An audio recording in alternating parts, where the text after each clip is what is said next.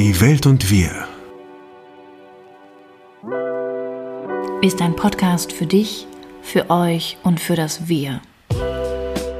Wir sprechen hier über die Dinge, die uns und vielleicht auch euch bewegen, in einer Welt, die mehr denn je einen Bewusstseinswandel braucht. Und heute? Geht es? Weiß ich, wer sagt jetzt? Ich, ich Um und über. Vertrauen? Nee, ja, komisch alles hier. Ja gut, nee, aber genauso ist das. Also Vertrauen ist heute das Thema. Hm? Ähm, und ich vertraue ja fest darauf, dass du das äh, Psychologische hier fest in der Hand hast, fest im Griff hast, fest im Ja. Blick und den Überblick und überhaupt. Ja, da kannst du dich vertrauensvoll anlehnen. Wie wir hier so sitzen als Pinky und Brain. Oh Gott. Ihr könnt, jetzt, Also- ihr könnt jetzt raten, wer wer ist. Ich für meinen Teil halte mich ja mehr auf der Peggy-Seite. Will man mein Licht nicht so weit unter der Schärfe, Über aber den geht es ja um die Weltherrschaft, ne? Eigentlich. ja, was? Äh, Ich, mir mir geht es um die Weltherrschaft. nee, denen, Pinky und Brain, geht es um Ach die so. Weltherrschaft. Ja. Mir, also würde es mir nicht so direkt gehen, ich aber hätte bestimmt den einen oder anderen, den ich empfehlen würde. Achso, reichweitenmäßig finde ich, finde ich Weltherrschaft gar nicht schlecht. Naja, anderes Thema. Sprechen wir über die Bullet Points. Was erwartet euch hier heute? Ähm, worum geht es, wenn wir über Vertrauen sprechen? Und vielleicht, wenn ihr euch entschieden habt, uns zuzuhören zu dem Thema, dann werdet ihr wahrscheinlich gerade euch angezogen fühlen, fühlen, weil ihr ein Thema mit Vertrauen habt oder weil ihr gerne einmal so ein Roundabout über das Vertrauen, Ursprünge, Hintergründe, wie wir vertrauen, warum wir vertrauen und wie wir einen Verlust von Vertrauen, also von Negativerfahrungen für uns verändern können oder vielleicht auch in neues Vertrauen ähm, umwandeln können. Und ja, tatsächlich bekommt ihr von allem etwas, was ich jetzt gerade eben genannt habe. Also, was bedeutet es zu vertrauen, wird etwas sein, womit wir euch mit euch starten. Und da geht es einmal um den persönlichen Kontext, Kontext aber halt eben auch äh, um vielleicht auch nochmal die Klärung von Begrifflichkeit oder auch die Bereiche, wo wir Vertrauen auch gesamtgesellschaftlich finden. Wie, Ähm. wie wichtig Vertrauen auch im, im äh, Firmenkontext vielleicht ist. Hm. Genau, dass es sehr relevant, relevant ist. Aber äh, ich würde sagen, wir fangen wahrscheinlich dann erstmal an, wie Vertrauen, also was das überhaupt ist, Vertrauen, ja, Mhm. was es da so gibt. Bindung, Urvertrauen und so weiter. Ne? das sind wie, so Themen. genau wie, wie das entsteht, ne? nämlich durch, durch Bindung, wie es gibt ja so das, das früheste Vertrauen, was dann da an Bindung an den Vater, Bindung an die Mutter und so und wie da entweder Vertrauen oder vielleicht gestörtes Vertrauen entstehen kann. Und ähm, also in welchem Rahmen wir da, gehen wir auf jeden Fall nochmal drauf ein. Ich möchte da gerne auch über Abhängigkeiten, vielleicht auch, ich finde das ganz gut, damit es so ein bisschen greifbar für euch wird, halt auch zu sehen, wo gibt es vielleicht Verletzungen, ohne dass die uns bewusst sein müssen und ohne dass wir da auf die Suche nach Schuldigen gehen. Das ist ja eher kontraproduktiv und auch nicht in dem Sinne, Vertrauen aufzubauen, aber sehr wohl kann es mal ganz gut zu sein, ähm, einen, eine, einen Status quo zu erheben über unsere Väter und unsere Mütter und halt eben auch zu sehen, wo sind vielleicht da in unserer Verwirklichung, also als Mensch, ob ihr jetzt Mann oder Frau seid, vielleicht eben, äh, sind dann ist da noch Nachholbedarf, wenn es um eine Wunde geht. Ne? Also man spricht dann da in der Psychotraumatologie von der Vaterwunde oder der Mutterwunde. Und ich finde das ganz schön, also da kriegt ihr so einen kleinen Eindruck, was vielleicht eben Überschriften sein können, die für euch dann interessant sind, wo es Bezüge gibt zu, eurer, zu eurem Grundvertrauen in das väterliche oder mütterliche Prinzip und wie ihr das für euch jetzt vielleicht in diesem Leben als Mann oder Frau eben verwirklicht und lebt. Mm, ja, willst du noch was zum Firmenkontext sagen? Nö, also was, was ich ja ganz interessant finde, also ich, dazu würde ich später äh, noch ein bisschen mehr drauf eingehen, ähm, eben auch für alle unter euch, die sich so über das Arbeitsleben Gedanken machen und ähm, und ich finde es einfach ganz spannend, äh, wie relevant Vertrauen in diesem Arbeitskontext einfach ist. Ja. Jeder kennt das, wie er zu höchsten Höhen aufsteigt, wenn er plötzlich sich in einem Umfeld befindet, Also ich kenne es alleine in meinem Beruf, wenn ich meinem Spielpartner, also meinem Schauspielkollegen, Kollegin äh, sehr vertraue, kann ich plötzlich äh, viel besser, man sagt immer, man ist nur so gut wie, wie sein Partner ist, kann ich dazu ganz anderen Höhen aufsteigen, wenn mein Regisseur wahnsinnig gut ist ähm, und ich dem sehr vertraue. Es hat immer mit Vertrauen zu tun, dann kann ich ihm sehr vertrauen und ähm, genauso aber auch in anderen Kontexten, wenn ich jetzt irgendwie eine große, wenn ich jetzt eine große Firma habe, dann verkaufe ich ja nicht nur ein Produkt, sondern ich verkaufe eben immer auch ähm, zumindest besser mit Vertrauen. Ne? Wenn wir uns jetzt an die großen, äh, also ich greife ein bisschen vor, aber wenn ich jetzt an sowas wie VW denke, wo es ja die große Lüge im Raum stand, das heißt mhm. Vertrauen war wahnsinnig gestört. Und Vertrauen, äh, Vertrauensbruch hat dann tatsächlich äh, zur Folge gehabt, dass Aktienkurse unfassbar ge, äh, gestürzt sind. Ja? Ähm, also auch da ist Vertrauen tatsächlich sehr relevant und äh, wie das da zusammenhängt, würde ich gerne noch mal so ein bisschen umreißen. Und ähm, ich, was ich auch noch interessant finde, was, wofür, was wir vielleicht auch noch anreißen können, äh, man sagt ja zum Beispiel, der äh, äh Selbstvertrauen, ja, ist ja auch so ein Wort. Ähm, wie kann ich das bilden? Was ist das überhaupt? Und ähm, äh, Selbstvertrauen ist dann oft gleichgesetzt mit Selbstbewusstsein. Selbstbewusste, stark auftretende Männer haben wir ja ganz viel als Beispiele. Und das ist aber gar nicht so. Also das, was ich unter einem tatsächlichen Selbstvertrauen und es hat dann was mit Selbstwerdung und Selbstbe äh, Selbstbildung äh, zu tun. Mhm. Und ähm, ähm, ich glaube, ich, ich bin der Überzeugung, dass wir alle in unserem Leben immer mehr unser Selbst erfahren und dann auch bilden und hoffentlich dann auch ein authentisches und nichts, was wir glauben sein zu müssen, ähm, was dann ja nicht so ein wirkliches Selbst, sondern eher so ein geborgtes, behauptetes Selbst ist. Und ähm, ja, ich finde halt äh, interessant, wenn man Selbstbewusstsein mit Selbstvertrauen gleichsetzt und da ja Vertrauen drin vorkommt, dann ist gerade diese stark selbstbewusst scheinenden Männer, also wenn ich mir jetzt sowas, so jemand wie diese schlimmen Politiker wie Trump, Erdogan, Putin und solche Leute angucke, ähm, dann ist denen vor allen Dingen eines eigen, oder allen, äh, äh, äh, es ist eins äh, alle, einen Hang zu extremer Kontrolle und zu einem sehr geringen Maß an Vertrauen. Ja. Das finde ich auch nochmal eine spannende Sache und wollte es nur, nur noch mal anmerken. Das heißt, Vertrauen und ähm, Selbstvertrauen hat oft was damit zu tun, ähm, auch abzugeben und abgeben zu können an jemand anderen. Und hat nicht so viel mit Kontrolle, sondern eher was mit Loslassen zu tun. Würde ich jetzt mal sagen. Mhm, ich glaube ja, auf jeden Fall. Also es ist auf jeden Fall kontextbezogen. Ne? Es kommt immer darauf an. Also ähm, erst einmal mh, mm, müssen wir eben auch sehen, es ist auch nicht sicher und im Sinne einer, einer ähm, gesunden Beziehung vielleicht äh, vorbehaltlos zu trauen. Und dann haben wir halt eben auch eine Abgabe von der Verantwortung. Deswegen sage ich es kontextbezogen in dem Fall, wenn wir halt eben sagen, es gibt ein Ziel, auf das wir hin oder zuarbeiten und wir es halt eben schaffen, auch zu sehen im Sinne eines selbstbewussten Menschen, dass es auch notwendig ist, um das Ziel zu erreichen, zu delegieren oder als Team zusammenzuarbeiten, dann können wir halt eben einen Team Trust oder halt eben auch und das sind wir Menschen halt par excellence ähm, in unserer Natur das beste Beispiel. Wir schaffen Bewegung und Veränderung vor allem über Zugehörigkeit, über Fairplay, über Teamplay, über die Unterstützung und es liegt in uns. Also wir kommen mit, diesen, dieser genetischen Anlage zum Altruismus auch auf die Welt. Ne? Die Erfahrungen sind es, die es dann schlussendlich verändern und vielleicht dann halt eben in der, im späten Auswuchs, so kommen wir auch nochmal zur Vaterwunde, wenn es um diese großen Patriarchen geht. Ähm, und das kann man, das wäre wär spannend. Also wen das interessiert, gerne auch nochmal Nachrichten, wenn ihr dazu echt nochmal ein bisschen Feedback haben wollt.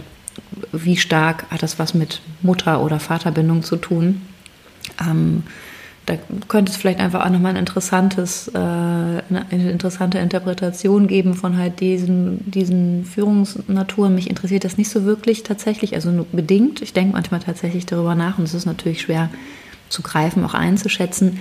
Ich frage mich halt eigentlich immer in der Betrachtung dieser, dieser äh, großen und äh, äh, privilegierten weißen Männer, die ähm, ganze Nationen ähm, regieren, wie, was das bedeutet für die Menschen.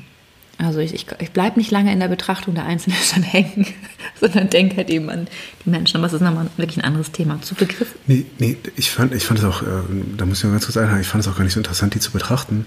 Also ich finde es nur ganz interessant, wo wir über Vertrauen sprechen, ähm, dass gerade bei diesen Menschen, die äh, ähm, äh, und ich über Selbstwerdung und ähm, Selbstbewusstsein gesprochen habe, dass ich ja halt denke, dass gerade diese Jungs, die da denken, sie wären so unglaublich machtvoll, mächtig und kräftig, dass die eigentlich so wahnsinnig ähm,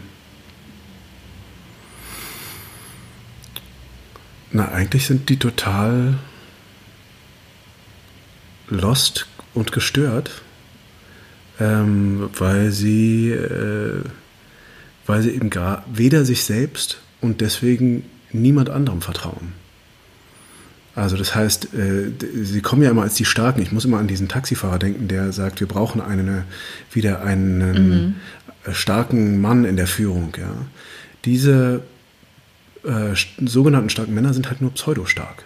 Mhm. Und das hat alles was mit auch mit Vertrauen zu tun. Mhm. Auf jeden Fall. Und einem äh, falschen Verständnis von Selbstbewusstsein. Na.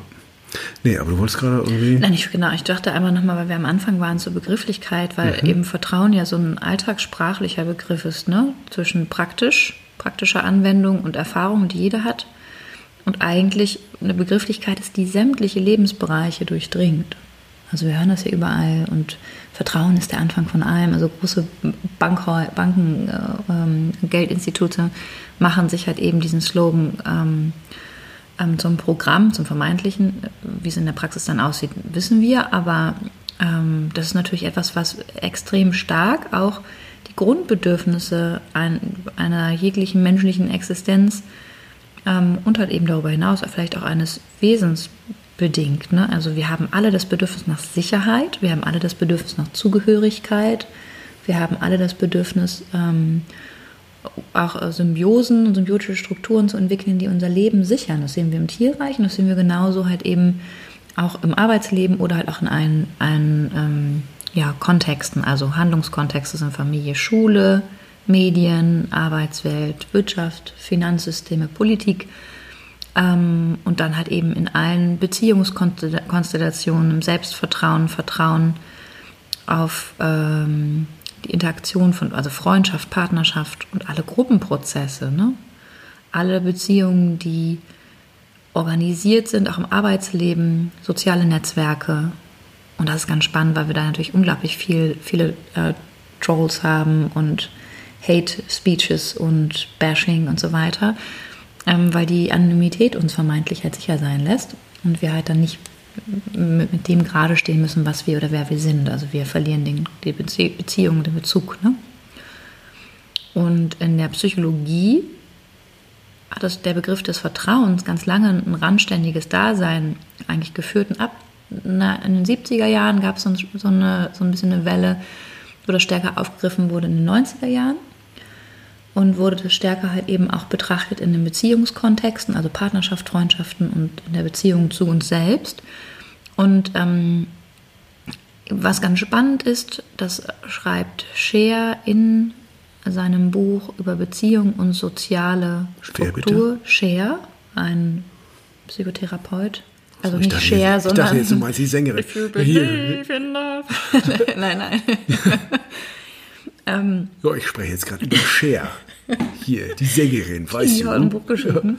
Nee, und das fand ich ganz interessant. Also es war einfach nochmal so, um euch das, die Theorie auch zu ersparen. Aber ich finde es ganz interessant, weil es halt eben über diese eine psychologische Betrachtung ganz, ganz stark um, um Gemeinsamkeiten geht Und ich muss ja nochmal nachfragen. Share? Wie, wie jetzt geschrieben? Oh, Share? Hab, ist das die Quelle? Das habe ich jetzt leider. Ich habe ich hab ihn im Kopf. Ich kann die nachreichen. Share. Okay. S-C-H-E-E-R. Ah, yeah. Hm, Genau. Okay. Und ich meine, erschienen in den späten 90er Nee, Jahren. erschien was? Vor- Irgendwie 97, Nummer- 99, okay. schlag mich tot, aber es war halt einfach also ein, äh, genau, ich glaube Joachim. Okay. Also bitte verzeiht mir, dass ich hier dann leider, das, das war für mich so im, im Flow. Ich wusste nicht, dass ich ihn äh, jetzt nochmal explizit nenne, reiche ich hier aber gerne nach. Und da ging es halt eben ähm, um Vertrauen und Kontrolle. Und, ähm, und er schreibt, Vertrauen ist ein Zustand zwischen Wissen und Nichtwissen. Jemand, dem alle relevanten Umstände seines Handelns bekannt sind, braucht nicht zu vertrauen. So haben wir die Kontrolle. Während jemand, der nichts weiß, nicht vertrauen kann. Vertrauen impliziert eine risikoreiche Wahl, wobei das Risiko darin liegt, bei enttäuschtem Vertrauen persönlich negative Konsequenzen tragen zu müssen. Das hört sich ja gruselig an. Ja, also es hat dann so, so kann man sich das vorstellen, wird halt eben Vertrauen oft beleuchtet und betrachtet. Ganz grundsätzlich ähm, kommen wir aber dann eigentlich nicht dem Kern nahe, der für uns alle, wenn wir jetzt mal intuitiv reinfühlen, was bedeutet Vertrauen, dann ist das ein extrem inniges, ähm, ein inniger Impuls und wir haben alle ein Gefühl dazu. Also, und zwar haben wir ein Gefühl, und da gehe ich halt eben, und damit erspare ich uns dann die Begrifflichkeit, ähm, ne, weil Psychoanalyse macht natürlich auch einen riesen Bogen. Ich gehe da mit dem Milton Erickson, der hat äh, recht früh, 53, ähm, tatsächlich gesagt hat, nee, nee, Vertrauen finden wir in der Form der frühkindlichen Mutter-Kind-Beziehung als Grundlage für die Herausbildung von Urvertrauen, das in aller Munde ist. Also wir haben alle auch ein, also ich zumindest kann das sagen, wenn ich über Urvertrauen nachdenke, das ist halt eben auch im aktiven Wortschatz von Freunden und Freundinnen, ähm, dass es Freunde gibt, mit denen ich oder auch wir offen besprechen, dass uns ein Urvertrauen zu verbinden scheint. Also ein Gefühl von, ich bin mit dir sicher. Es kann zwar aber auch mal haarig werden und hart hergehen, weil wir sagen uns die Wahrheit, aber es gibt ein Vertrauen darin, dass ich mich, ähm, dass ich dir meinen Rücken so wenden kann, dass ich mich darauf verlassen kann, dass unsere Freundschaft gilt, dass unsere Werte gelten und dass ähm, ähm, ich, ich mich mit dir entwickeln kann. Ne? Also wir uns hier nicht verletzen oder, oder schlimmer noch, ne, eine Zerstörung gibt, die wir zulassen. Äh, wenn ich nur ganz kurz ähm, für alle, die äh, den in anderen Folgen von uns noch nicht entdeckt haben oder ähm, den, den, der einfach kein Begriff ist, Milton Erickson ist einer der Urväter oder einer der, der wichtigsten Figuren in der Hypnosetherapie. Ja? Mhm, genau, also genau. Man sagt halt vor allem auch in den 70er Jahren ne, mit den Vietnam-Rückkehrern ähm, gab es da wichtige wissenschaftliche Erkenntnisse, auch in der Trauma- und Hypnosetherapie. Ähm, ein Genuss, wer sich da vertiefen will, den es auch wirklich interessiert ist, ähm, kann ich wärmstens das Buch empfehlen. Und ähm, meine Stimme begleitet. Genau. Begleitet dich überall hin. Ja. Genau. Ähm, genau, das heißt, es ging ums Urvertrauen als Grundlage einer gesunden Persönlichkeitsentwicklung. Versagungen, Drohungen, Bestrafungen und das Erleben von Unzuverlässigkeit verhindern halt eben nach dieser Annahme den Aufbau von Vertrauen ganz grundsätzlich in einer der wichtigsten Lebensphasen eines Menschen. Und dieses gewonnene Urvertrauen versus Urmisstrauen bleibt dann halt eben für die gesamte Lebensspanne bedeutsam und davon kann ich tatsächlich auch in der praktischen Arbeit ein Lied singen. Und ich kenne das auch von mir persönlich. Also es gibt Dinge im Laufe meiner Geschichte, die ich für mich entwickeln musste, aus denen ich heraus äh, gelangen musste, ähm, immer wieder auch über diese Reflexion und der Auseinandersetzung auch mit ähm, Gefühlen, die ich ähm, natürlich versuche auch zu vermeiden. Ne? Also ich bin gern jemand, der, der effektiv ist, der eher auch handelt. Und in den Momenten, wo ich das Gefühl habe, dass mir das versagt wird und ich mich stärker vielleicht auch etwas verlassen muss, was von außen kommt, um Hilfe bitten und so weiter, fiel mir das in vielen Zeiten meines Lebens sehr, sehr schwer. Immer noch. Aber ich werde besser. Also das, das wäre mir jetzt wirklich überhaupt nicht aufgefallen. Also überhaupt nicht. Ja. Naja, und so ist es halt eben etwas, also finde ich wichtig, dass, also nur so weit traue ich mich hier auch ähm, im Wissen, dass das ja eine, obwohl es auch immer irreal ist, eine Öffentlichkeit natürlich haben kann, aber so frei und im Vertrauen, äh, dass ich euch schenke und leihe, ähm, in der Hoffnung, dass ihr was damit anfangen könnt, um vielleicht auch euch auf den Weg zu eurem Vertrauen zu machen, weil Vertrauen ist natürlich nicht immer etwas, was ähm, ein, ein positives oder gewinnbringendes Ergebnis mitbringen muss. Ne? Im Sinne von Effektivität oder Leistung oder so, sondern einfach zu sagen, ich ähm, bin ein Mensch, ich äh, kann auch nur gut als Therapeutin arbeiten, weil ich halt eben selbst eine Entwicklung gemacht habe und um meine, meine Themenkarten weiß. Ja, also sonst würde ich tatsächlich mir nicht trauen. Und ich würde mich auch nicht beraten lassen von jemandem, der für sich da nicht seine Schlüsse auch in seinem persönlichen Leben findet. Also warum? Wohin soll das gehen, führen? Ne? Ähm, das heißt, das ist halt eben eine Betrachtung in der Theorie aus der Psychotherapie. Das habe ich so einen langen Bogen gemacht. Aber ähm, das heißt, es wird, gibt eine ganz, ganz große Entwicklungsdynamik, wenn es um Vertrauen und Urvertrauen geht, was an das Unbewusste geknüpft ist, also das Unbewusste des menschlichen Geistes. Und wir finden das halt überall in, allen möglichen Kontexten, auch wo ich gerade über Therapeuten gesprochen habe, natürlich auch beim Psychotherapeuten und Klienten, Patienten, Arzt-Patient-Beziehungen. Wir finden das in den Übergängen, wo wir unsere Familienmitglieder eben anvertrauen, in der Kinderbetreuung. Wir finden das in der äh, Versorgung von alten Menschen. Wir finden das in Krankenhäusern, in allen öffentlichen Bereichen. Wir finden das im Vertrauen an die Lehrende und Lehrer unseres Lebens ähm, und natürlich auch im Vertrauen zur Technologie. Wird auch ein Riesenthema, wenn es um die künstliche Intelligenz geht. Wie viel können wir der denn vertrauen? Ja, und ähm, natürlich auch Vertrauen in Berichterstattung, Journalismus, Medien, politische Institutionen, ein Riesenthema jetzt äh, zu Zeiten von Covid-19. Ne? In die Wissenschaft.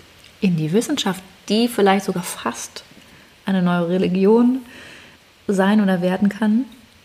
Also das ist extrem spannend und dann können wir uns vielleicht auch hier euch, ihr euch jetzt gerade an dieser Stelle fragen, auf welcher Grundlage ähm, leihe ich denn mein Vertrauen oder verschenke ich mein Vertrauen? Welche Erfahrungen muss ich vielleicht gemacht haben, um wirklich zu vertrauen? Und ab wann kann ich sagen, ich lasse es los und widerstehe dem Impuls, auch vielleicht zu Recht, es kontrollieren zu müssen. Und da sind wir dann im Übergang, ähm, weil natürlich haben wir eingangs über diese großen führenden Männer der Politik in der Politik gesprochen. Ähm, wie stark ist, haben die eine Ebene noch, ähm, können sie sich das noch erlauben, in dem Gewässer, in dem sie unterwegs sind, tatsächlich zu vertrauen? Also wie dünn ist die Luft vielleicht auch in den, in den Umständen und halt eben auch den Bedingungen ihrer Macht. Ne? Weil dieser Machtantritt ist halt vielleicht auch nicht immer sauber gelaufen, muss man eben auch sehen. Je unsauberer ich mir den, den Kampf an die Spitze ähm, geschaffen habe, desto weniger werde ich Vertrauen haben können überhaupt. Ne? Also, und da sind wir wieder beim, beim Homo sapiens, also beim Menschen, der ähm, natürlich auch das kreiert, was er eben selbst auch ähm, in den Pott wirft. Und alles schwimmt im Pool, das kann man auf jeden Fall sagen. Ne? Also wir haben ähm, in den Bereichen, wo wir ein Leben führen, was, ähm, mit, was wir missbräuchlich gestalten, im Kontakt an anderen, manipulativ, was wir ähm, aus unserem Schmerz heraus gestalten, in der Unterjochung und äh, im Vergleich und Bewertung anderer, wird natürlich immer auch ein Produkt durch den Fokus sein, ähm, den wir auch in unserem Leben erwarten werden und auf den wir uns kontinuierlich vorbereiten. Und das ist natürlich auch etwas, wo wir kontinuierlich dann im Adrenalin, Cortisol und ähm, dem Fluchtangriff leben. Und auf der Ebene würde ich auch immer mit angezogenem Bein schlafen. Also wenn ich mir so viele Feinde schaffe. Mit angezogenem Bein ist schön. Muss ich direkt an die Art und Weise denken, wie, ähm, wie Babys schlafen. Mhm. Ne? So die, mhm. Vielleicht habt ihr das auch schon mal gesehen, ne? wenn ein Baby schläft. Ist oft sind die Arme über den Kopf ausgestreckt und die Beine ein bisschen gespreizt und so. völligen Urvertrauen, dass es da sicher ist jetzt. Es kann da einfach schlafen.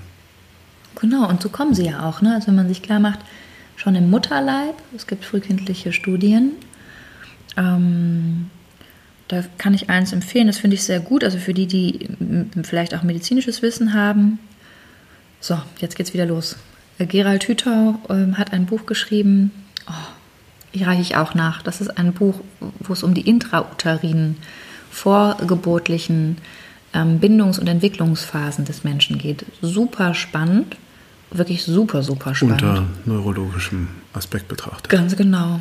Und ähm, wen es interessiert, reiche ich wirklich sehr gerne nach. Aber da geht es halt genau darum. Wir kommen alle auf diese Welt und haben das eben schon intrauterin im Leibe unserer Mutter und entwickeln uns eben in diese erste Beziehung hinein im absoluten Bewusstsein, dass wir super sind. wir sind großartig. Alles an uns. Es kann keinen Zweifel geben daran, dass wir super sind. Und genau so kommen wir halt eben. Und im besten Fall ähm, erleben wir auch ein Umfeld, das uns auch so aufnimmt. Ne? Und uns das einfach so lange wie möglich tatsächlich spiegelt und uns diesen Rahmen schenkt, ne, diese Hülle, die wir brauchen, um dieses Wissen und Bewusstsein über uns selbst möglichst lange zu erhalten, weil wir werden Erfahrungen machen, indem wir auf natürliche Art und Weise wachsen und in, uns entwickeln und eben es auch gewisse Wachstumsschmerzen gibt. Aber Babys wissen, wie toll sie sind. Und ähm, in dieser Anlage kommen wir alle. Wir kommen alle mit dieser, mit dieser Erfahrung ähm, erst einmal wir sind ultra toll. Und dann geht es eben weiter, wenn wir jetzt mal so eingepackt sind in diesem Bewusstsein, mit dem wir kommen, wachsen und entwickeln, wollen wir uns unbedingt ganz doll. Und wenn wir dabei unterstützt werden, dann finden wir auch weiterhin alles toll. Dann ist Kaka toll, Pipi toll, alles ist super, was mhm. aus mir und von mir alles, kommt. Alles ist begeisternd und begeisterungswürdig. Und ich bin so toll, dass auch äh, jede, dass ich auch absolut davon ausgehe, dass ich gut behandelt werde. Also genau. Also 100 Prozent. Ja. Und wenn das nicht so ist, ja, dann jetzt aber richtig. Da gibt es Baroll ohne Ende, bis das endlich passiert. Aber nicht, nicht, weil ich sauer bin oder sonst irgendwas, sondern weil ich doch so toll bin. Versteht ihr es nicht? Was ist denn los? Ich habe hier gerade dieses oder jenes Problem. Erkennt es bitte. Ich, äh, ihr seid dafür zuständig und ich bin auch total in Ordnung damit, euch maximal damit zu belasten, weil ich super bin. Ich bin super. Genau. Und das ist halt dann eben der Teil, wenn wir sagen, wir, wir wagen es dem Umfeld eben auch aus der Natürlichkeit es zuzumuten und haben den Anspruch, versorgt zu werden, stellen wir fest, dass es darauf keine Antwort oder eine schmerzhafte, schmerzvolle Antwort gibt, eine Isolation, in die wir gebracht werden oder eine Ablehnung, organisieren wir, wir uns um dahingehend, dass wir wirklich lernen, dass dieses Gefühl irgendwie nicht okay ist, nicht richtig und äh, regulieren regulieren uns irgendwie selbst und in dem Alter, in dem er stattfindet, kann man nicht von regulieren sprechen. Das heißt, wir trennen uns von dem Gefühl. Und das ist ein erster Bruch, den wir im Vertrauen haben.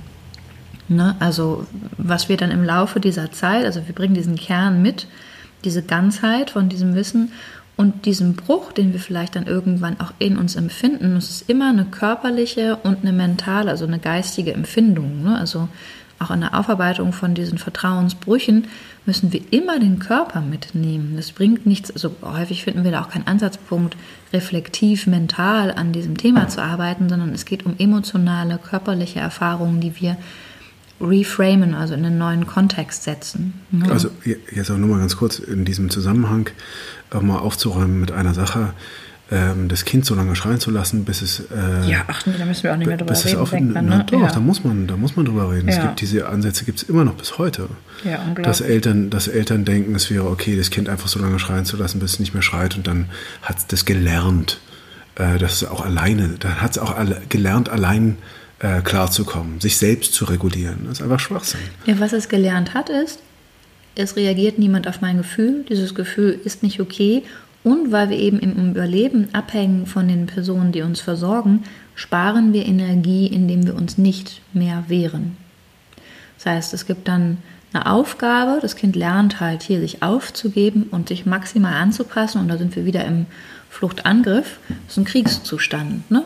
Also das Kind ist hier nicht sicher und er kann auch einfach nicht vertrauen darauf. Das heißt, hier sind wir dann wieder bei dieser Bindungstheorie. Und es sind halt vor allem die ersten drei Jahre, in der wir diese Bindungsorganisation und Bindung aufbauen, die dann halt eben zu einer sicheren, unsicheren oder ambivalenten Bindung, also einer Bindung, die, die nicht nachvollziehbar und nicht einschätzbar ist für das Kind. Ne? Und deswegen lernt es halt eben auch da autark sich zu organisieren, indem es Gefühle spaltet oder sich nicht sicher sein kann, dass ähm, die Bezugspersonen zurückkehren. Ne?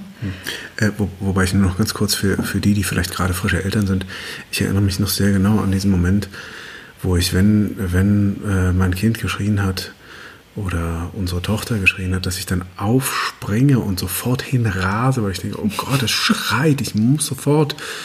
Ähm, also es ist schon okay, auch da langsam hinzugehen. Man muss da jetzt nicht, ja, weil, weil sonst Fall, die Bindung ja. total gestört ist direkt. Aber ich, also worüber ich wirklich geredet habe, ist, ist ähm, ja, dass, so das ist die. Ich, ich, also, naja, jetzt, wir waren Richtung ja mit Schlafen drei, aber ich, also äh, bei meinem allerersten Kind war es wirklich so, ich, ich bin wirklich stand im Bett und ich bin rüber gerannt. Ähm, also darüber spreche ich nicht. Ich spreche darüber, wirklich sein Kind äh, lange, lange schreien zu lassen, eine halbe Stunde, dreiviertel Stunde, Stunde, bis es dann endlich resigniert und es lässt. Ja, oder ganz grundsätzlich, das, ist, das wird auch nochmal ein Thema sein, wenn wir über Eltern sprechen. Ne? Auch das Thema Schlafen, Mitschlafen und so weiter. Bindungsorientierte Erziehung. Ähm, all das sind Themen, da wird es auch eine, eine, ähm, eine Folge geben, unbedingt. Aber wenn wir jetzt beim Vertrauen sind, können wir einfach sagen, ganz, ganz grundsätzlich, diese Brüche, die wir in unserer frühkindlichen Entwicklung erleben, ähm, haben ganz, ganz stark natürlich einen Impact auf unser Vertrauen. Und es ist eine Aufgabe, die wir auch körperlich eben mitverarbeiten müssen, wenn wir im späteren, zum späteren Zeitpunkt lernen zu heilen und für uns da unsere neuen Schlüsse herauszuziehen. Meistens wird das ein Thema nochmal, wenn wir selber Eltern werden, weil wir halt dann maximal an unsere Belastungsgrenzen kommen. Also angefangen von Sleep Deprivation bis hin zu anderer Exhaustion. Ich denke da so gerade an diesen wunderbaren Clip, den uns Freunde geschickt haben von Parenting. Um, are you suffering from sleep deprivation? Das ist ein wunderschönes ja. YouTube-Video. Äh, also, naja. Du meinst uh, a fucking break? A fucking break, genau. You need a fucking break. Genau. Ja, heißt es dann nämlich. Ja. Da wird dieses Pro Produkt a fucking break wird beworben. Genau, natürlich ein, äh, einfach nur eine Analogie äh, an alle übermüdeten, erschöpften Eltern, die, ähm, die halt wirklich an ihre Grenzen kommen. Und sich nach einer Auszeit äh, sehen. Genau. Sehen. Aber ne, je nachdem, wie stark es halt eben ganz grundsätzlich, ähm, wenn es um unsere Mütter geht oder unserem El also um Eltern, ähm, bei dem Thema, je nachdem, wie stark es uns gelingt, unser eigenes Vertrauen, unseren Selbstwert, unser Selbstbewusstsein zu organisieren und unsere Gefühle zu regulieren, damit auch eure Eltern, ne, was haben eure Eltern im Vertrauen in die Regulationsfähigkeit an ihre eigenen Gefühle mitgebracht? Inwiefern kennt ihr das? Einen wütenden Vater oder einen Vater, der sich in Luft auflöst, wenn es Konflikte gibt oder sogar in die Luft geht oder eine Mutter, die, ähm, die vielleicht ähm, äh, Wutanfälle hat versus ähm, passiv-aggressiv sich verhält, kontrollieren. Das sind alles Dinge, die wir in irgendeiner Form irgendwo schon mal erlebt haben. Und das heißt halt eben auch hier müssen wir sehen, ähm, und da spreche ich wieder über transgenerationales Trauma, kommen wir auch noch zu. Ähm, es gibt halt eben Themen, die wir halt die wir ungelöst mitnehmen in die nächsten Generationen. Auch wir werden das unseren Kindern zumuten. Natürlich können wir denen den größten Gefallen tun, indem wir die Traumata auflösen, die wir erlebt haben oder die Erfahrungen, die uns vielleicht auch Vertrauen gekostet haben. Ähm, äh, in der Selbstverantwortung ne, und in der Übernahme von dem, dass wir unser Leben jetzt heute gestalten können, nach dem, wie wir es wollen und wohin wir wollen. Und ganz grundsätzlich können wir aber sagen, je nachdem, wie stark es halt unseren Eltern gelungen ist, ähm, und vor allem unserer Mutter, die ja die erste wichtige Beziehung und Bindungsperson ist, ähm, können wir halt eben auch in dem Maße lernen, unsere Gefühle zu sortieren, lernen, mit unseren Affekten umzugehen, lernen, dass wir ähm, Erfahrungen machen, indem wir auch zwar das Gefühl, so massiv es auch sein mag, erleben können, wir aber nicht ähm, unser Gefühl sind.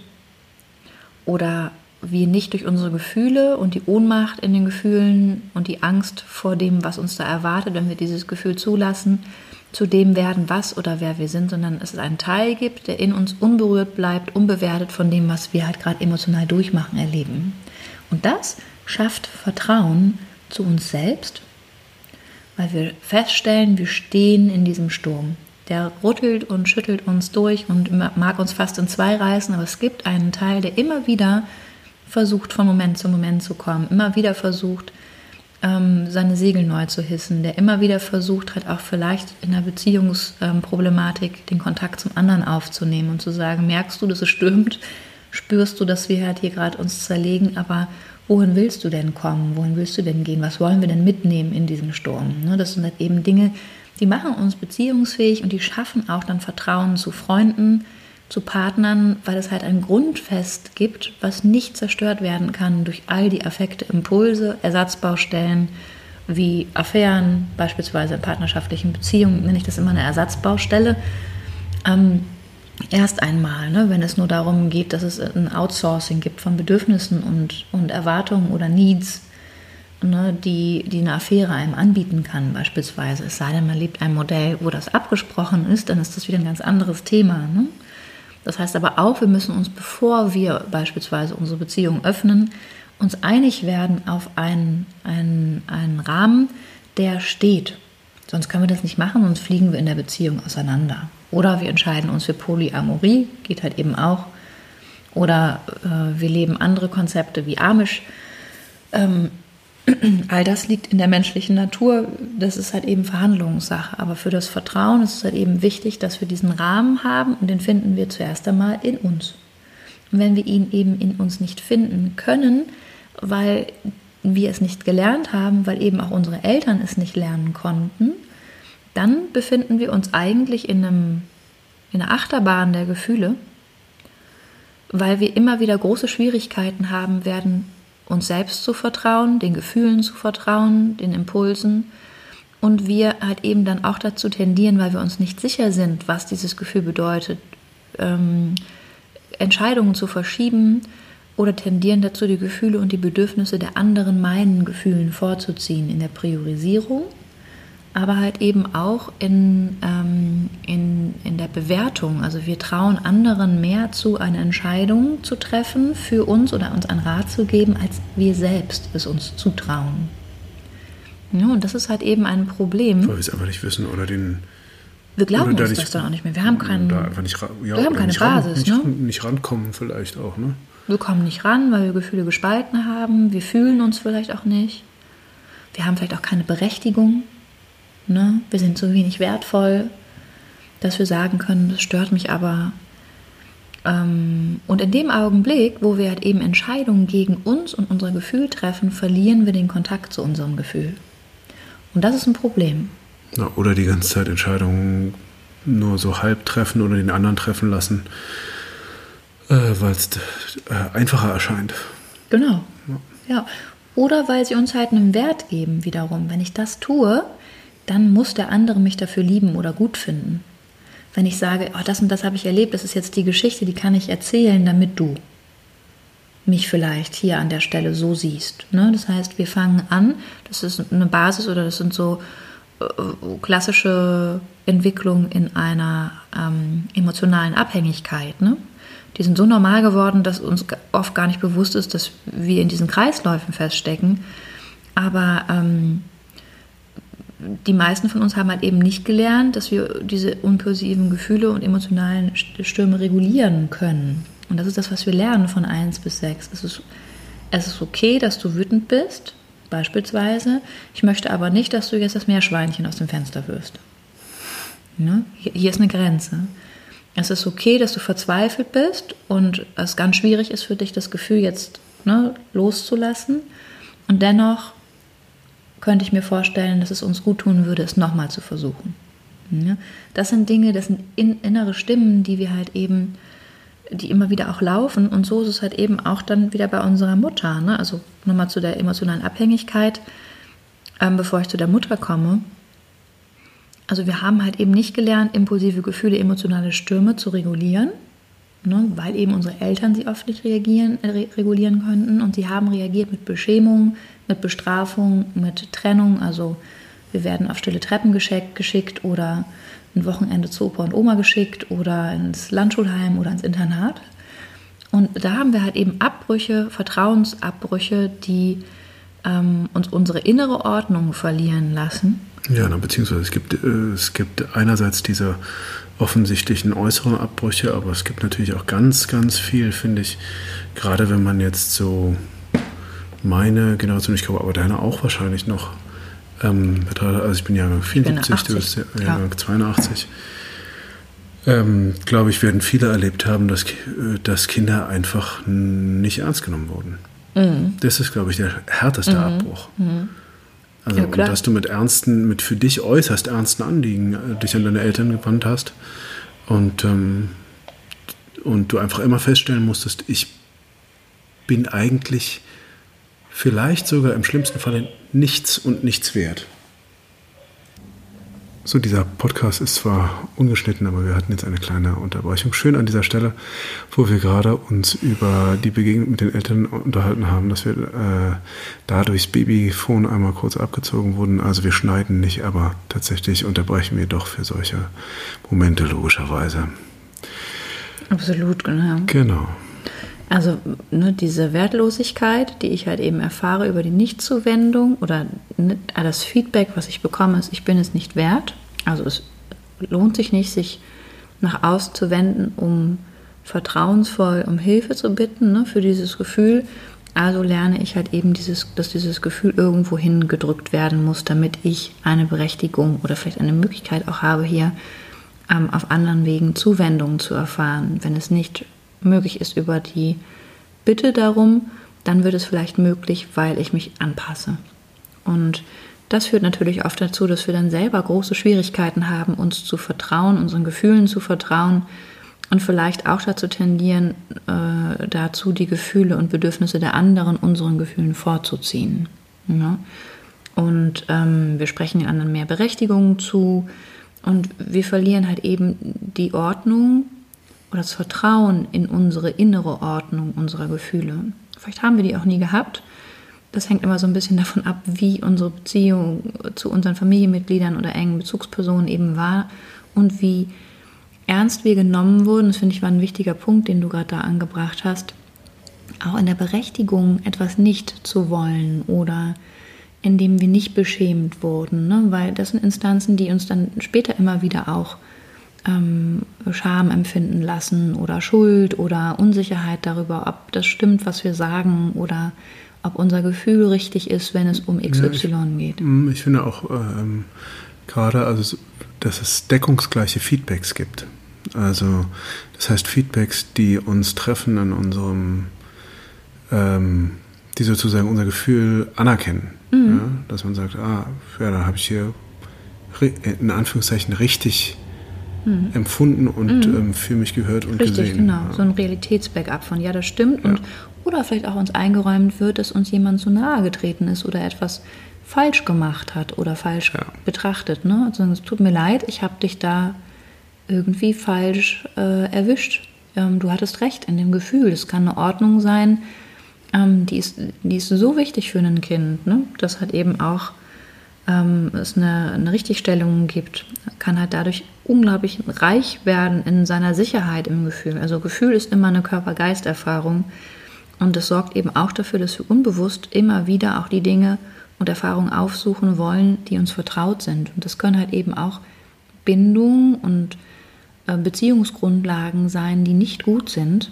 aber weil sie uns vertraut sind, sind sie erst einmal zumindest so gespeichert, ne, gewohnt und vielleicht auch oft wiederholt als wünschenswert oder erstrebenswert oder sicher. Das heißt, wir fangen an, auch uns später zu orientieren anhand der Gefühle, die wir kennen, ähm, in der Wahl unserer Partnerschaften oder Freundschaften ne, oder ähm, Arbeitsverhältnisse. Also wir suchen uns Menschen, mit denen wir ähnliche Erfahrungen machen können, wie wir sie bisher gemacht haben. Und das ist sehr, sehr unbewusst, aber super spannend. Also als Mann sucht man sich dann vielleicht auch jemanden, der vielleicht äh, entweder vor allem ne, das Mutterthema auch nochmal bedient oder vielleicht sogar auch die, die Vaterwunde. Ne? Dazu komme ich gleich nochmal. Das finde ich mal sehr, sehr spannend. Aber das kann jeder für sich gleich auch nochmal durchdenken. Alle haben wir irgendwie eine, weil wir halt eben auch äh, über mehrere Generationen unerlöste Gefühle und äh, Verlust von Vertrauen bewältigen und verarbeiten müssen. Das ist so, ganz bestimmt. Das heißt, ähm, wie gut und wie wir uns vertrauen äh, können selbst, lernen wir vor allem eben in den ersten sechs Lebensjahren. Wer uns zuhört, kennt eben immer wieder dieses magische Alter. Ähm, und ähm, genau, also in diesen ganzen Situationen lernen wir kontextbezogen, situationsbezogen immer wieder halt uns auch äh, äh, kennen oder lernen halt eben auch ähm, sicher zu werden in der Beziehung. Und ich finde es ganz wichtig, wir kommen da zu einer späteren Zeit nochmal zum Trauma, aber ähm, im Kern spricht man immer von dem Trauma oder das primäre Trauma wird in der Psychologie genannt oder in der Traumatherapie. Ähm, und in der Traumatherapie geht es hier am Beispiel von fehlendem Vertrauen vor allem, also im primären Trauma, um alle Formen und Erfahrungen um und mit Missbrauch, Verleugnung, Ablehnung, Misshandlung von der körperlichen und psychischen Art. Vor allem aber in, in den Erlebnissen von akuten Situationen und Verletzungen. Und diese Formen der Traumata sind aber nicht die einzigen Formen von traumatischen Erfahrungen, die wir so machen können, sondern oftmals viel expansiver und weniger offensichtlich. Das ist das sekundäre Trauma, das vor allem dann an die Oberfläche gelangt, wenn unsere Bedürfnisse oder unsere Wünsche physischer, also körperlicher, mentaler oder auch emotionaler Art nicht entsprochen wird. Und vor allem finden wir diesen Ursprung wieder in den ersten Jahren unserer Kindheit. Also was damit gemeint ist, wir fühlen uns im Rahmen dieser Beziehungserlebnisse und im Rahmen unserer Vertrauen, Vertrauenserlebnisse weniger wertvoll, zugehörig, wertgeschätzt oder gesehen als die Person, die wir sind oder auch glauben zu sein, sage ich immer, und müssen einen Weg finden, damit irgendwie umzugehen.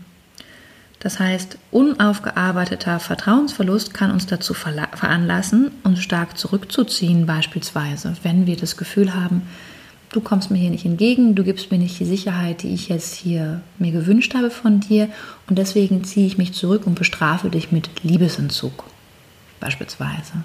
Ne? Das kann manchmal auch, muss gar nicht so soft, äh, sanft für dich daherkommen. Es kann auch sein, pass mal auf, mein Freund, ich kriege hier nicht das, was ich will. Wenn das jetzt nicht hier äh, kesselt, dann siehst du meinen Auspuff. Genau, oder in der, wenn es jetzt gar nicht so in den Beziehungen geht, kann natürlich ein Rückzug auch bedeuten, dass man als Kind äh, besonders gerne stundenlang seine Zeit alleine in einem Baum verbracht hat. Zum Beispiel. Ja. Ja. Das kann es auch sein. Und es kann halt dann eben auch im Konflikt bedeuten, dass jemand. Nicht, dass ich irgendjemanden kennen würde, der, bei dem das so gewesen ist. Also wüsste ich jetzt nicht. Oder dass man jemanden kennt, der einfach im Konflikt verstummt. Und dann auch gar nichts mehr dazu sagt. Hm. Während der andere unglaublich viel anfängt zu sagen. Interessant, ne? Oder andersherum gibt es halt eben auch beide Schweigen. Ich habe auch noch nie was von gehört. Ich habe noch nie was von gehört. ähm, Ne, also was, was passiert in so einer Situation? Einer zieht sich zurück, ist mental im Baum, der andere fängt halt eben an, unglaublich viel auszuholen und zu erklären. Hilflosigkeit vergrößert sich. Ne? Beide treffen nicht ihre Bedürfnisse. Beide können auch nicht den Herzenswunsch verwirklichen, den sie vielleicht auch haben. Könnte auch sein, dass der eine sagt, naja, ich überlege mir das nochmal ganz grundsätzlich. Ähm, aber ganz grundsätzlich ist das eine Ebene, wo wir um die Berechtigung auf die Erfüllung unserer eigenen Bedürfnisse pochen und uns selbst aber dadurch nachhaltig stören und unterbrechen im Vertrauen, ne, neue Erfahrungen, neue Beziehungserfahrungen auch zu machen. Also wir bleiben bei dem alten Muster, dann geht es dann darum, unglaublich stark abzusichern, dass die Bedürfnisse getroffen werden und wir verpassen aber eigentlich die Möglichkeit, dass wir sogar schneller als jemals zuvor, weil wir uns das Vertrauen schenken, dass wir durch diese Situation halt eben gehen können, verpassen uns da und dann drosseln wir das Tempo in der Beziehungsentwicklung. Misstrauen steigt, jetzt hat die mir wieder so eingeheizt, jetzt hat er sich wieder so zurückgezogen. Wieder so ewig gelabert, ich wollte Er sagt gar nichts mehr dazu. Ne? Und dann sind wir dann aber da wieder, dass wir Vertrauen gewinnen müssen in der Erfahrung miteinander, dass wir uns lassen. Dass wir auch die Bedürfnisse des anderen, auch wenn sie nicht den vermeintlich gemeinsamen Bedürfnissen entsprechen, ähm, gelten dürfen und genauso äh, dazu beitragen, dass wir uns unserem gemeinsamen Ziel nähern. Was ja erst einmal wahrscheinlich, man muss halt gucken, wo stehen wir gerade, aber das ist, dass wir eine Beziehung führen wollen. Ja, in größtmöglichem, natürlich mit Reibereien, die es immer gibt, aber in, in größtmöglichem Frieden miteinander auch. Ne? Genau, also im besten Fall. Und wenn man das als Liebesbezeichnung, als Liebesbeziehung bezeichnen möchte, dann ist natürlich da ein großer Bestandteil, dass man so friedlich wie mit sonst keinem, mit dem man diese Entscheidung nicht getroffen hat, ist. Ne? Also ja, mit sich Eigentlich. selbst. Das ist interessant, aber ne? ich finde Frieden, wenn man sich auf dieses Ziel einigen will, und Vertrauen ist tägliche Praxis. Das heißt, wir können nur dahin kommen, wenn wir uns das immer wieder auch als Erfahrung schenken können. Und damit meine ich uns erst einmal uns selbst und dann halt eben zu gucken, okay, wie weit ist der andere offen für so ein Angebot? Hat er überhaupt das Interesse oder nicht? Kann ja sein, dass es total diametral ist. Das heißt, Kindheitstrauma, Vertrauensverlust kreiert oftmals eine Trennung von uns selbst, darauf können wir uns einigen. Ähm, und die muss vor allem nicht unbedingt erlebt werden, da sie halt eben unbewusst ist diese Trennung in uns selbst, das führt dann zu einer Kernidee, dass wir nicht gut genug sind und deshalb unbedingt etwas tun müssen und müssten, um geliebt und wertvoll zu sein. Und das kann dann eben in Co-Abhängigkeiten führen mit anderen Menschen. Und ein Vertrauensverlust, der mich glauben lässt, vor allem, dass im Außen alle Antworten zu finden sind. Also meine Wahrheit steht hinter den Wahrheiten und den Erwartungen und den Impulsen der anderen den Einschätzungen, Bewertungen von meiner Person. Ich frage mich vielleicht auch erstmal gar nicht intuitiv zuerst, sondern ich lasse erst einmal überhaupt gelten, wer was über mich wie gesagt hat und gehe dem dann nach. Nehme das erstmal total an. Das heißt, das könnte zum Beispiel im Umkehrschluss bedeuten, wenn ich Vertrauen aufbauen will zu mir, bedeutet das hier vor allem erst einmal das, was über mich gesagt und behauptet wird, gar nicht anzunehmen sagen, okay, ich habe das gehört, ich, ich denke darüber nach, aber zuallererst frage ich mich selbst, bevor ich darüber weiter nachdenke. Das könnte eine Stabilisierung an dem Punkt sein, nämlich, äh, ähm, Moment mal ganz kurz, wer bin ich denn jetzt hier gerade? Und ähm, wahrscheinlich bin ich nicht mehr die, die ich gestern war, aber ich bin auch noch nicht die, die ich morgen sein werde oder will dieses Verlust vom Selbst und dem Vertrauen zu mir kann manchmal zu romantischen Liebesbeziehungen führen. Oder man sehr, sehr romantisch. Du meinst, weil man so sehr in dem anderen aufgehen kann? Ja, und in der Vision und Version von dem, was man sein könnte und wie viel von den ungetroffenen, un ungematchten Bedürfnissen halt jetzt endlich erfüllt sind, weil die Erscheinungen der Messias, die wir gegen den Rest der Welt, ne, sind alles eben ähm, etwas, was oft unbewusst auch eine konfliktbeladene Beziehung ähm, wiederherstellt oder reaktiviert, die ich mit einem Elternteil hatte. Weil ich will ja unbedingt, dass es gut ist, Papa. Oder unbedingt, Mama, dass du mich wirklich jetzt mal liebst für das, was ich bin. Ja, eigentlich wie eine Rückkehr zu dem Zustand, den man ursprünglich, was wir eingangs gesagt haben, den man eingangs hatte, ne? wo man Ganz gesagt genau. hat, ich bin nämlich total super. Und genau. das kriegst du auch am Anfang dieser äh, Verliebtheitspsychose kriegst du das ja sowas von hinten und vorne reingestopft, wie wahnsinnig doll du bist. Also da spiegelt sich ja wirklich Prinz Charming im Spiegel und Prinzessin Wonderful äh, äh, par excellence spiegeln sich die ganze Zeit ohne Ende leuchtenderweise.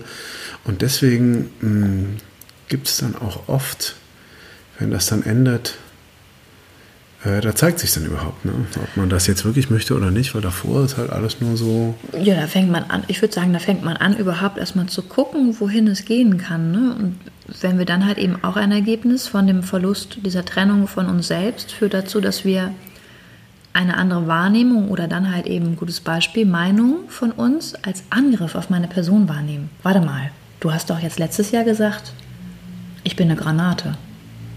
Und jetzt bin ich auf einmal, was? Das kann ja nicht sein. Also wir kommen dann sofort in, die, in den Angriff in Flight or Fight. Ne? Granate? Ja, eine Granate. Du hast doch neulich noch gesagt, ich bin eine Granate im Bett. Zum Beispiel? Ja. Ja, und jetzt? Ja, und jetzt? Jetzt nicht langweilig? Frech. Ne? Und was man, deswegen, und auch hier wieder das nicht, wäre interessant zu, zu, sagen, ja, zu sagen, interessant zu sagen, ist das ein persönlicher Angriff? Kann ja jemand behaupten, kann ja sich auch widersprechen, ne? kann sich ja auch verändert haben, aber das wird dann wieder interessant im Denken. Ego-Geschichten, alle kommentierenden Stimmen des Vergleichs, der Bewertung und Abwertung und des Mangels gehören eben auch zu dieser Trennung von unserem Selbst und dem Vertrauen zu uns. Ne, unbedingt jetzt die Figur halten, der hatte ich kennengelernt mit 75 Kilo. Auf gar keinen Fall zunehmen, das ist gefährlich. Ne? Oder ähm, Riesenthema bei Frauen immer wieder. Ähm, oder, ähm, naja, Michael war ja doch gar nicht so schlecht. Ist voll anstrengend mit dem. Hab, mit Frank jetzt? Ja. Ich habe gedacht, dass ich irgendwie so intellektuell bin, aber Michael war super. Der wollte auch immer Pommes essen. Ja, also das sind halt eben und jetzt Dinge. müssen wir hier die ganze Zeit Haute Cuisine machen. Ja, und Sport. Ich muss die ganze Zeit rennen. und am Anfang habe ich gedacht, das ist super, da kommt ein bisschen, aber das bin ich überhaupt nicht. Wirklich? Also da sind wir halt wieder auf den... Ich darf ihn nicht mal Michi nennen. Nee, geht auch nicht. Finde ich eigentlich ganz süß. Also da sind wir halt, ne? Also wie lösen wir das? Was uns an dieser Stelle hilft, ist zunächst einmal halt dann ne, unabhängig von diesen alten Erfahrungen zu werden, die wir gemacht haben und auch dieser Erfahrung oft unbewusst, wo wir uns halt eben von unserem Vertrauen ähm, verabschiedet haben ähm, und in der Hoffnung, dass das Außen es für uns irgendwie beantworten kann. Das heißt, unsere Arbeit liegt da in der Ausweitung unseres Bewusstseins. Ja? Das klingt vielleicht jetzt ein bisschen komisch, aber ich meine damit wirklich keine psychedelischen Drogen oder irgendwelche ich hatte jetzt auch an LSD Ayahuasca oder Brasilien-Trips oder so, sondern ich meine halt wirklich eine bewusste Entscheidung zu treffen, ganz genau hinzugucken und zu sagen, was passiert hier eigentlich gerade? Also wach zu sein für das, ich brauche das jetzt gerade, ich will nicht joggen gehen, ich will Pommes. Und ich möchte dich Michi nennen. Ist nicht okay für dich? Okay, dann finden wir eine Lösung. Hm. Oder ähm, was auch immer. Also im besten Fall früher als später. Und vor allem für uns selbst jetzt wieder nicht im Außen bleiben, sondern zu sagen, ich werde wach und ich achte in diesem Moment von, auf das, wie es mir damit geht, was geschieht. Und ich warte dann erstmal ganz lange ab, was mit diesem Gefühl passiert, weil das Gefühl ist immer, immer langsamer als der Gedanke.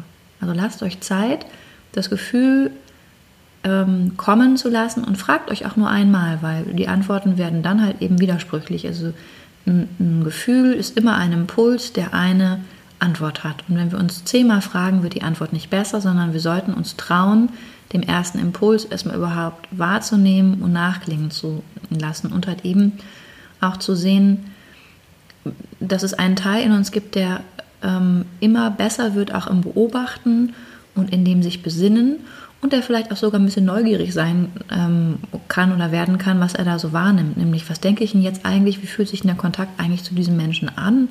Wie fühle ich mich eigentlich mit wem? Vor allem auch mit mir selbst. Und wie reagiere ich, wenn ich mich getriggert fühle oder geärgert werde? Und wann, was nehme ich mir besonders zu Herzen? Was kann ich nicht, nicht persönlich nehmen? Und was für Gewohnheiten habe ich eigentlich, die ich gut finde und welche finde ich überhaupt nicht gut von mir? Was will ich eigentlich gar nicht mehr? Und das sind erstmal überhaupt so viele Punkte, dass wir damit wirklich auf eine Reise gehen, in der wir uns wirklich, wirklich immer wieder neu begegnen können. Und die führt dann halt eben dann dazu, dass wir dieses Bewusstsein erweitern, nämlich dass wir anfangen, anders über uns nachzudenken, unsere Gewohnheiten zu verändern und dann halt eben diese Dinge zu verbinden, die wir Körper nennen, die wir Gedanken nennen oder vielleicht auch sogar unsere Seele.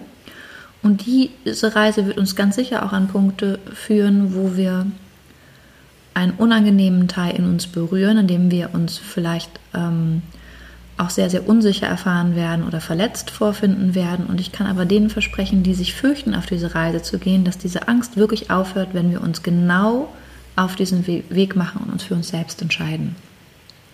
Also in dem Augenblick, wo wir uns entscheiden, ähm, dass wir ähm, nicht mehr daran festhalten, dass es irgendwie einen Sinn machen kann, unser Leben nach den Vorstellungen und Erwartungen der anderen zu leben, dann hört die Angst auf. Und wenn wir dann Beziehungskonzepte auf, wagen aufzugeben, in denen wir uns die Liebe und Zuwendung des anderen erarbeiten oder verdienen müssen oder den anderen retten wollen, um eine Berechtigung für unsere Liebe und unsere, unseren Wert zu erlangen, dann können wir wirklich dahin kommen, dass wir frei gestalten und die Basis für Vertrauen ähm, vor allem durch die, das Vertrauen, dass wir uns selber ähm, ähm, schenken, die Basis des Vertrauens, was für in alle Beziehungen hineinwirkt, ob es Freundschaften sind oder Beziehungen, die ist dann so mächtig und so solide, dass die auch nicht mehr erschüttert werden kann durch Scham, durch Schuld, durch irgendwelche Vorhaltungen, die uns andere Menschen oder wir machen, die aus der Vergangenheit kommen, sondern wir haben gar kein Interesse mehr, um uns um, um uns um etwas anderes zu bemühen als um uns selbst. Mhm, wo, wobei man an der Stelle sehr, sehr stark, finde ich, nochmal betonen muss, ähm, dieses Selbst, also natürlich, ähm, weil ich finde, gerade in so einem esoterischen Kontext findet man das viel, so Leute, die sagen, ja, ähm, die Anbindung an mein Inneres, an mein Inneres, an mein Inneres. Und irgendwann wird da halt so ein Ich, Ich, Ich und Ego, Ego, Ego mhm. draus eigentlich, was so in, im Gewand von, von äh, äh, ich bin wahnsinnig reif und wenn du es nicht erkennst, ich bin mir selbst aber wahnsinnig nah, ähm, dass dann so ein, am Ende des Tages bin ich mir selbst am nächsten und äh, das ist damit gar nicht gemeint, glaube ich, oder? Also so, wenn ich es verstehe, nicht, sondern, ne? also, ja. aber es ist mir wichtig, das zu betonen an der Stelle. Mhm, stimmt, weil, ja. weil es halt dann so ein Drehen um, was, was ist mit mir, mit mir, mit mir und dann wird halt ein reiner Ego-Trip daraus. Und das schafft weder, weder Nähe zum anderen, aber besonders eben keine wirkliche Nähe zu mir selbst. Und ich glaube, das ist dann auch so eine zwiebelschalenmäßige Arbeit, wo man halt immer tiefer gehen kann und immer nochmal eine Schale tiefer gehen, gucken kann und sagen kann, okay, das bin ich vielleicht jetzt auch nicht wirklich und das ist auch nicht wirklich, wirklich mein, mein wirklicher, mein wirkliches Ich und auch nicht mein wirklicher Wunsch, den ich hier, sondern vielleicht liegt da noch was Tieferes runter, noch was Tieferes runter. Und das ist zwar ein bisschen anstrengend, aber sehr lohnend und schön, mhm. weil am Ende des Tages wirklich sowas wie einen, wie einen Kontakt zu zu, äh, wie du sagtest, zu einer Seele, wenn man, wenn ihr denn daran glaubt, ja, oder zu dem, ich nenne es immer den tiefsten Teil von euch, ähm, wenn man den dann erreicht hat, dann kann man von da aus halt mit allem und wir reden jetzt auch über Beziehung immer und ihr denkt wahrscheinlich viel an Beziehungspartner, aber ähm, Beziehung haben wir ja mit, mit allen und mit allem. Also unsere Beziehung zu, zu allem und allen verändern zu unseren Eltern, zu unseren Kindern, zu unseren Arbeitskollegen, ähm, zu unseren tiefsten Wünschen und Hoffnungen. Und ich glaube, ähm, dann wird es halt wirklich, wirklich schön. Und das sage ich, äh, das sage ich tatsächlich auch ähm, leider noch als Theoretiker, möchte ich auch dazu sagen.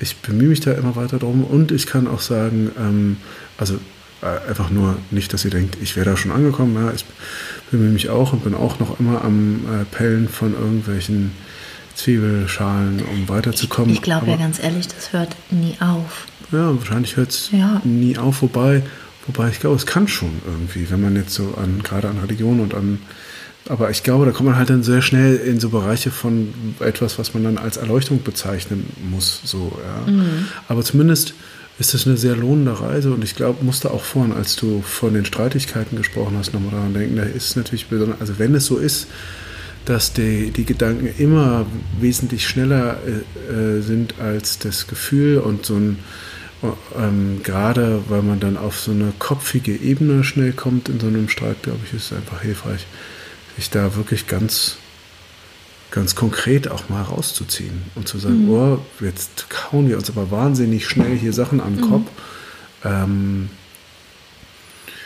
lass uns mal ganz kurz irgendwie vielleicht sogar rausgehen. Einer geht raus und atmen mal durch und wir lassen erstmal sacken und reden dann weiter, um wieder eine Anbindung an sich selbst zu kommen. Ja. Ich finde das ganz schön, weil ich glaube, was man sich in dem Augenblick sagen kann, ist halt, stimmt das Gefühl, wollen wir das eigentlich gerade beide, was wir hier erleben emotional, egal was jetzt der eine Schlaueres als der andere gesagt hat, was ihm vielleicht mehr Recht geben könnte. Ne, hilft uns das auf dem Weg, wo wir ursprünglich angefangen haben, auf das Ziel hin, das wir leben wollen. Und ich finde, Vertrauen hat dann ganz viel mit Frieden für mich, vielleicht sogar, weiß ich nicht, wenn ich für uns spreche, für uns auch mit Frieden zu tun, dahingehend, dass es eine tägliche, ähm, eine tägliche Herausforderung ist, immer wieder uns auch darauf einzulassen, entgegen der Befürchtungen und Ängste, die jeder aufgrund seiner Bi Biografie vielleicht auch mitbringt, ähm, den Frieden zu suchen, in, auch im Konflikt. Sagen, worauf können wir uns einigen? Was ist das, was du mitnehmen willst aus dem Gespräch? Wie geht es dir hier? Wie geht es mir hier? Und dann ist das auch immer wieder eine konsistente Entscheidung dafür und eine konsistente Entscheidung für Vertrauen und für die Entscheidung für den Frieden. Und das heißt nicht äh, Silverlining von, von Problemen, die schwelen. Ne? Ich bin immer für, für Auseinandersetzung und konstruktive Klärung. Ich meine damit aber Lösungsfindung für beide. Und ähm, natürlich immer wieder halt auch dann die Selbstliebe und Liebe, die uns dann halt eben eint, zu sagen, okay, nee, das ist mir jetzt gerade hier zu viel oder ich bin nicht mehr offen für dieses Gespräch. Gibt es ja auch. Es hofft man sich und sagt, sorry, aber morgen kann ich erst wieder darüber reden. Ich muss mich sammeln. Ne? Ja, und ich, also ich finde es eigentlich ganz schön, dass, dass äh, wir dann eigentlich quintessentiell darauf kommen, das Vertrauen, was ähm, das am Anfang des Vertrauens zum anderen, das Vertrauen zu uns selbst steht. Und, ähm, und dass dieses Vertrauen zu einem selbst dann tatsächlich auch einen Frieden schafft. Und das schafft es halt in, in jedem Kontext. Ja? Also das heißt, ähm, wenn wir gesamtgesellschaftlich gucken, dass wir an dem Vertrauen zu uns selbst arbeiten, wenn wir das tun würden in, in dem also wenn alle Eltern das tun würden und dieses Vertrauen versuchen würden zu übertragen äh, zu ihrem Kind in den Bindungsphasen und in allen Phasen danach natürlich auch, dann logischerweise, weil man, kann, man, man dann ja gar nicht mehr anders kann. Wenn wir das in Firmen und auf Firmenkontext bin ich jetzt nicht eingegangen, es wird wahrscheinlich den Rahmen auch etwas sprengen. Ähm, äh, aber dann kommen Beziehungen und alle Beziehungen auch wenn wir jetzt Firmenkontext doch kurz streifen, äh, Geschäftsbeziehungen mhm. kommen dann halt nochmal ganz anders zur Blüte. Freundschaften kommen ganz anders zur Blüte. Ähm, Im Geschäftskontext äh, ist Vertrauen tatsächlich sehr stark gelinkt noch an, ähm, an Erfolg und auch äh, finanziellen Erfolg auch. Also je größer der Erfolg ist, desto größer ist die Begeisterung, desto größer ist die Atmosphäre der Inspiration und der Wunsch, sich einzubringen. Und dadurch mhm. kann ein Geschäft, ein, äh, ähm, eine Firma wesentlich innovativer werden. Ähm, ähm, jetzt, wir reden immer so von so agilem Management äh, ist jetzt das neue große Wort, also weil die Geschäftswelt sich gerade wahnsinnig am ändern ist, weil die Welt sich so schnell verändert und äh, dass man da schnell reagieren muss und dass man dann eher andere Strukturen ähm, in Firmen versucht zu fahren, als es früher der Fall war, wo man immer von oben nach unten äh, angesagt hat, wie es jetzt läuft und jetzt macht man eher irgendwie horizontale Strukturen. Und dazu braucht man halt, wo man sagt so, okay, ich gebe jetzt an die anderen ab in Vertrauen und ähm, übergebe meine, meine ähm, äh, übergebe Verantwortung äh, im Vertrauen, dass diese Leute, dass ich die richtig ausgewählt habe und dass sie das schon gut machen werden. Und es steigert halt eine Begeisterung und genauso äh, steigert es die, würde es die Begeisterung steigern von, von Kindern ihren Gel Eltern gegenüber, von äh, Kindern und angehenden Jugendlichen und Erwachsenen ihren Lehrern gegenüber, ähm, der Gesamtgesellschaft gegenüber, dem Staat gegenüber. Wenn wir als gesamte Gesellschaft ähm, das stärker üben würden, den Kontakt zu uns selbst und dadurch Vertrauen zu uns selbst und über diesen, dieses Bewusstsein von, ja, wahrscheinlich das Bewusstsein von einem selbst überhaupt. Dann mit diesem Vertrauen einer Anwendung in die Gesellschaft rauszugehen, ich glaube, das würde Gesellschaft so massiv, mhm. so massiv verändern zum Besten. Ähm, das wäre ein Traum. Mein Traum wäre es. Ja, wunderschön. Das wäre so gut. Ja. Es ist auch so überfällig und ich finde, es passt auch einfach langsam in diese, also nicht mehr in diese Zeit. Das ist halt aber vielleicht auch nur, weiß ich nicht, kann ich das, habe ich dazu, wie bin ich da, sitze ich da auf meinem Ausguck und, und schaue da so drauf. Es passt gut in diese Zeit, sagst du? Es ist überfällig, finde ich. Überfällig. Es passt so sehr in diese Zeit. Also ich finde, wenn wir jetzt sagen, es gibt so viele Möglichkeiten, es gibt so eine starke Expansion von Wissen und geteiltem Wissen und machen wir uns das wirklich zunutze, dass wir versuchen, also de facto auf eine Horizontale zu kommen ne, in Strukturen. Ähm, ich finde, oft geht es dann eher so um Retusche oder Tarnung von, es sind aber fast die Übergänge, ne, das denke ich immer wieder. Was würdest du denn sagen, was es für Möglichkeiten gibt, äh, mehr Vertrauen aufzubauen? Also ganz grundsätzlich ist für, also für jede Veränderung, die wir uns wünschen und wollen, egal in welchem Lebensbereich, brauchen wir die Anbindung an diese Sicherheit in uns. wenn wir die halt eben je nach Umständen oder auch Kindheitserfahrungen oder auch Erfahrungen in Beziehungen oder Erfahrungen im Arbeitsgeschehen und so weiter an irgendeiner Stelle verloren glauben, geht es darum, erst einmal ähm, vielleicht zu gucken, okay, wie traumatisch sind gewisse Erfahrungen, muss ich mir da Hilfe holen, um das aufzuarbeiten? Also hänge ich da viel noch in meinen Gedanken, im Erleben und komme hier nicht weiter? Ähm, das würde ich immer empfehlen, sich also Hilfe zu holen. Therapeutische, therapeutische Hilfe, Arbeit. genau. Es reicht manchmal aber auch, es kommt immer darauf an, was es ist, das zu organisieren mit einem sehr, sehr vertrauten Menschen. Also oftmals kann, kann das schon ein Anfang sein, überhaupt mal sich selber zu Ende zu hören, weil wir denken oft unsere Fragen an hören aber unsere Impulse, unsere Gefühle gar nicht mehr zu den Fragen und gehen direkt zur nächsten, zweiten, dritten und vierten Frage über, bekommen dann kein Gefühl, keine Übersicht über das Problem, wo wir uns nicht im Vertrauen wehen und hängen dann da irgendwie fest. Und das sorgt dann wieder für die Negativspirale Abwertung, äh, Selbstwirksamkeit, denkt man, es äh, geht, geht gegen Null und so weiter. Das heißt, es, wir brauchen die Reflexion, das brauchen wir alle, weil wir sind Menschen. Ne? Ohne die geht es nicht. Und eine andere Thematik ist, es geht ja oft um den, die Trennung von uns selbst.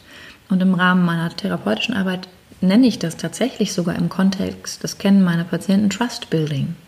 Und Trust Building ist die Basis, ähm, wenn wir mit Angst umgehen. Ich kann nie mit niemandem an seiner Angst arbeiten oder aus seiner Angst vor Veränderungen, wenn ich mit ihm nicht geguckt habe, was er denn halt dem entgegensetzen kann. Und das heißt halt eben auch, um halt Angst zu verändern und aufzulösen, brauchen wir halt im gleichen Maße Mut oder zumindest Neugierde.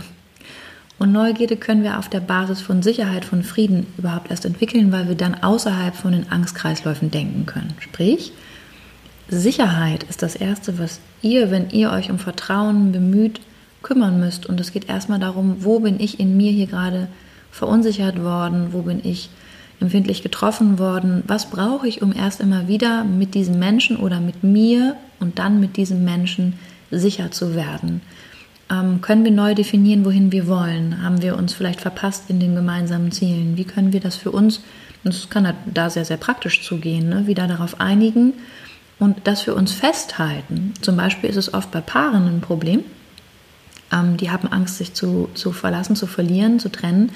Und in dem Augenblick, wenn wir, wenn wir dieses Thema überhaupt erstmal aus, dem, aus der Möglichkeit, aus dem Feld der Möglichkeit ziehen und sagen, in den nächsten vier Wochen wird sich nicht getrennt, gibt es einen anderen Frieden, eine andere Sicherheit, um sich wieder zu vertrauen, dass beide daran teilnehmen, aktiv diese Beziehungen zu gestalten. Das sollten wir mit uns unbedingt tun.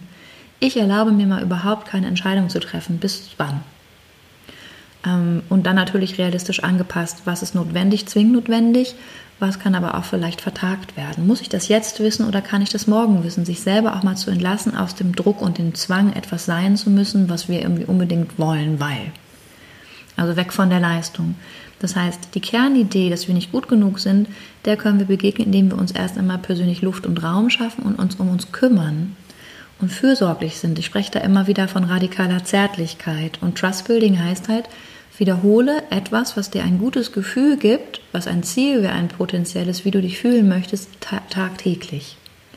Was, was du im großen Long Run für dich in deinem Leben verwirklicht haben willst, kannst du heute schon beginnen. Wo kannst du heute schon äh, dir äh, etwas Gutes tun? Wenn es um Selbstliebe geht, kann das halt genau dieser Raum sein, den wir uns schaffen. Es kann Meditation sein, in dem wir unsere Gedanken neu ausrichten und so weiter. Das heißt, ähm, ein Vertrauen gewinne ich, indem ich feststelle und auch mein Erleben feststellt, die meint das ernst, die macht das jeden Morgen. Die macht das auch jeden Abend und die sorgt dafür, dass sie sich diesen Müll von diesen Leuten nicht mehr anhört.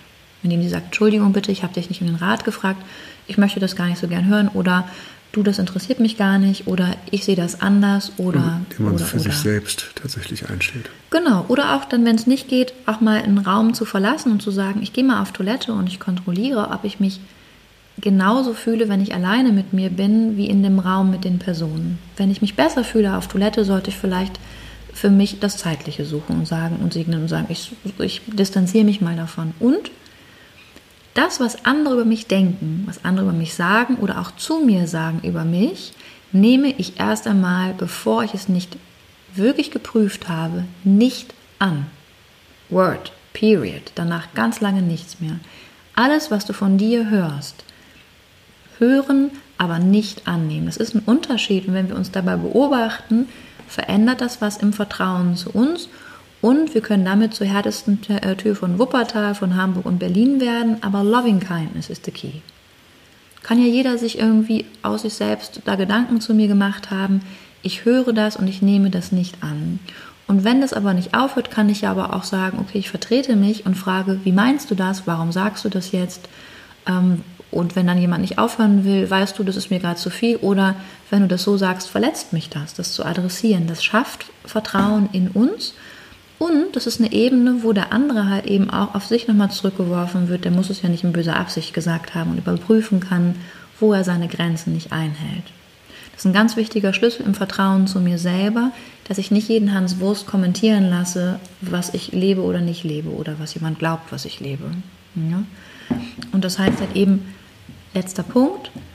Beobachten, welche Stimmen von mir was und welche Stimmen aus meiner Vergangenheit Dinge kommentieren, die ich wie mache oder was ich bin oder ne, so wie ich zum Beispiel mal, letztes Beispiel, an einem Vortrag, das diese, es war sehr, sehr hitzig, ähm, ich musste mich unglaublich stark positionieren und stand dann total durchgeschwitzt mit roten Ohren vorm Spiegel auf der Damentoilette in den Messehallen ICC und hatte feuerrote Ohren, wie damals in der Grundschule.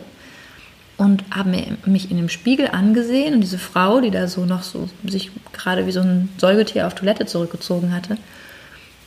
Und in mir gab es eine Stimme, die gesagt hat, da bist du ja Dumbo.